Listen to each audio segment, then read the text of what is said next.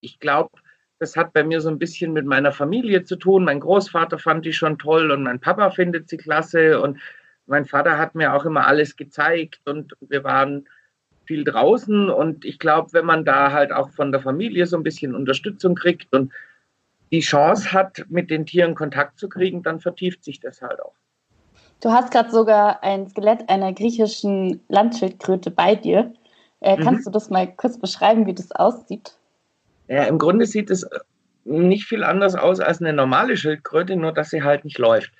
Weil ja der Panzer, der ja die ganze Schildkröte umschließt, im Leben genauso aussieht wie beim Skelett. Also da ändert sich nichts. Nur wenn man eben die Beinchen anguckt oder auch den Kopf, dann sieht man, holla, da ist gar kein Fleisch mehr drauf.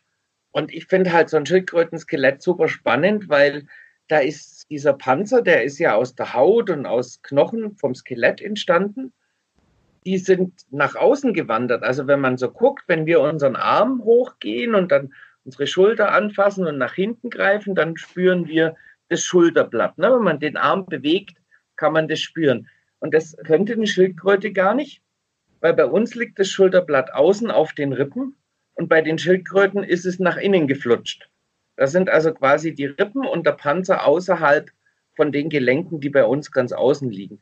Und deswegen können die eben auch die Beine einziehen oder wenn sie den Kopf einziehen, muss der Hals sich völlig anders bewegen als bei uns. Der macht dann so eine, wie so ein S, so eine Schleife, damit das Tier eben den Kopf ganz einziehen kann.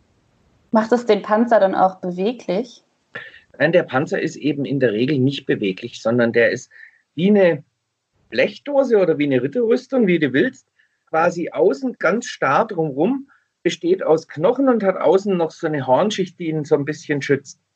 Und als ich noch Kind war, hat man, wenn man Schildkröten hatte, denen zum Teil ein Loch in den Panzer gebohrt mit der Bohrmaschine und hat die dran angebunden, ne, weil niemand sich Gedanken gemacht hat. Heute weiß man, das sind ganz lebendige Knochen. Das ist wie wenn wir uns den Kopf stoßen oder so. Genauso weh tut es denen auch.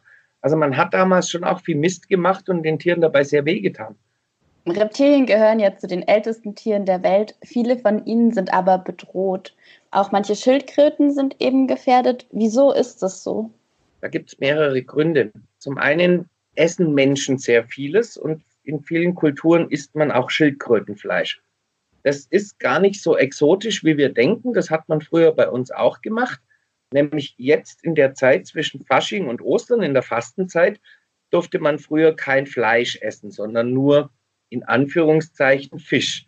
Und das hat man eben so gemacht, dass man gesagt hat, alle Tiere, die im Wasser leben, sind Fisch. Und deswegen durfte man die europäische Sumpfschildkröte oder auch den Biber durfte man essen. In Asien ist es immer noch so, dass Schildkrötenfleisch ganz begehrt ist. Das ist eine Delikatesse und das ist also ein ganz, ganz großes Problem, warum die Tiere immer seltener werden. Und das nächste ist natürlich, wir Menschen brauchen ja immer mehr Platz. Wir werden immer mehr Menschen auf dieser Welt und wir müssen Landwirtschaft betreiben. Wir wollen Rohstoffe abbauen, ja, in Bergwerken und sonst was. Und da macht man leider sehr viel Natur kaputt.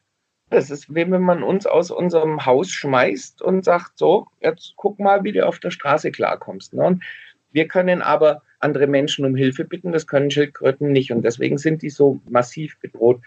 Es gibt natürlich auch noch ein paar, die sind sowieso ganz selten. Und deswegen gibt es halt auch Leute auf dieser Welt, die ganz viel Geld dafür ausgeben, dass sie so ein Tier besitzen, weil es so selten ist. Das macht sicherlich auch noch ein Problem. Kurzwelle, das Kindermagazin auf Radio Feuerwerk 92.4. Wir benutzen natürlich Schutzkleidung von dicken Schuhen über lange Hosen bis zu Handschuhen. Bei manchen Giftschlangen muss man auch eine Schutzbrille aufsetzen, weil die Gift spucken können. Dann haben wir ganz fiese, super blöd aussehende Schürzen aus Plastik, wenn man zu großen Riesenschlangen reingeht, weil wenn die angreifen, dann müssen die einen erst beißen und das können sie an der Schürze nicht, weil sie da abrutschen. Aber ich kann dir sagen, dass die Tiere zwar alle ganz viel Kraft haben, ganz viele Zähne haben, giftig sind, aber die sind alle nicht böse. Wenn da Unfälle passieren, das ist wirklich so, dann macht meistens der Mensch einen Fehler und deswegen kann man eigentlich auch ganz gut mit denen arbeiten. Manche Menschen kaufen sich ja auch wilde Tiere für zu Hause, zum Beispiel Krokodilbabys. Sie können die dann aber gar nicht mehr halten und geben sie zum Beispiel zu euch oder in Zoos. Was macht ihr dann mit solchen Krokodilen? Wir können die natürlich A nur dann aufnehmen, wenn wir gerade Platz haben. Aber wenn, dann kommen die entweder in unseren Krokodilraum, das ist also ein ganzer großer Raum, sind also über 10.000 Liter warmes Wasser drin und da schwimmen dann Krokodile rum. Wir haben aber auch im Norden der Stadt ja noch Gewächshäuser, da haben wir auch Krokodile, sind natürlich entsprechend gesichert, da sind hohe Zäune rum und die leben dann so lange bei uns, bis wir eben wieder einen guten Platz gefunden haben. Also im Moment haben wir, dass ich jetzt nicht lüge, vier, sieben, neun Krokodile hier. Und die haben sich alle Leute gekauft und wollten sie dann nicht mehr?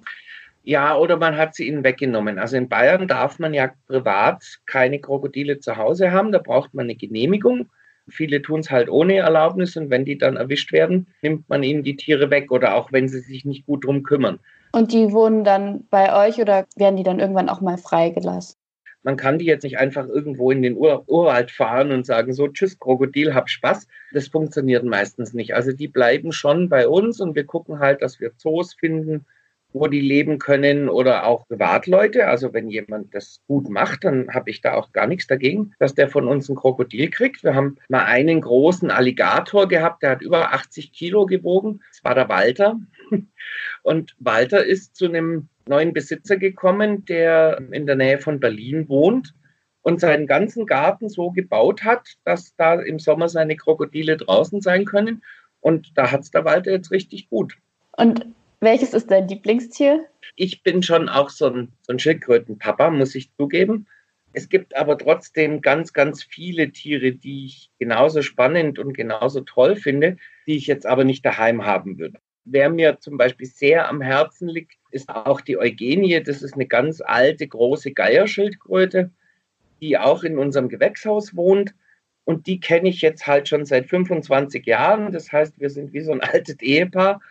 Und wie sieht die Eugenie zum Beispiel aus? Ja, die Eugenie ist ziemlich groß, also so groß wie eine Obstkiste vielleicht oder so eine große Salatkiste und hat einen Kopf, der bestimmt so groß ist, ja, wie eine Melone, mit einem Schnabel wie ein Raubvogel. Sie ist ziemlich grau und ziemlich dick. Im Wasser sieht die aus wie ein Stück Holz, das so Zacken hat und wo dann auch Algen drauf wachsen. Und das ist quasi die Strategie von der Geierschildkröte, dass die eben in den Seen, wo sie lebt, versucht auszusehen wie ein Stück Holz. Und jetzt kommt das ganz Tolle. Dann reißt sie den Mund auf und hat an der Zungenspitze so einen kleinen rosa Zipfel, der aussieht wie ein Wurm. Den kann sie bewegen. Dann liegt also quasi dieses Stück Holz mit dem Würmchen im Wasser. Und dann kommt die erste Forelle und denkt sich, ui, ein Wurm. Und schon hat die Eugenie ihr Mittagessen, weil eben der Fisch, der denkt, er fängt einen Wurm, dann von der Schildkröte gefressen wird. Vielen Dank fürs Interview. Sehr, sehr gern. Es hat ganz viel Spaß gemacht.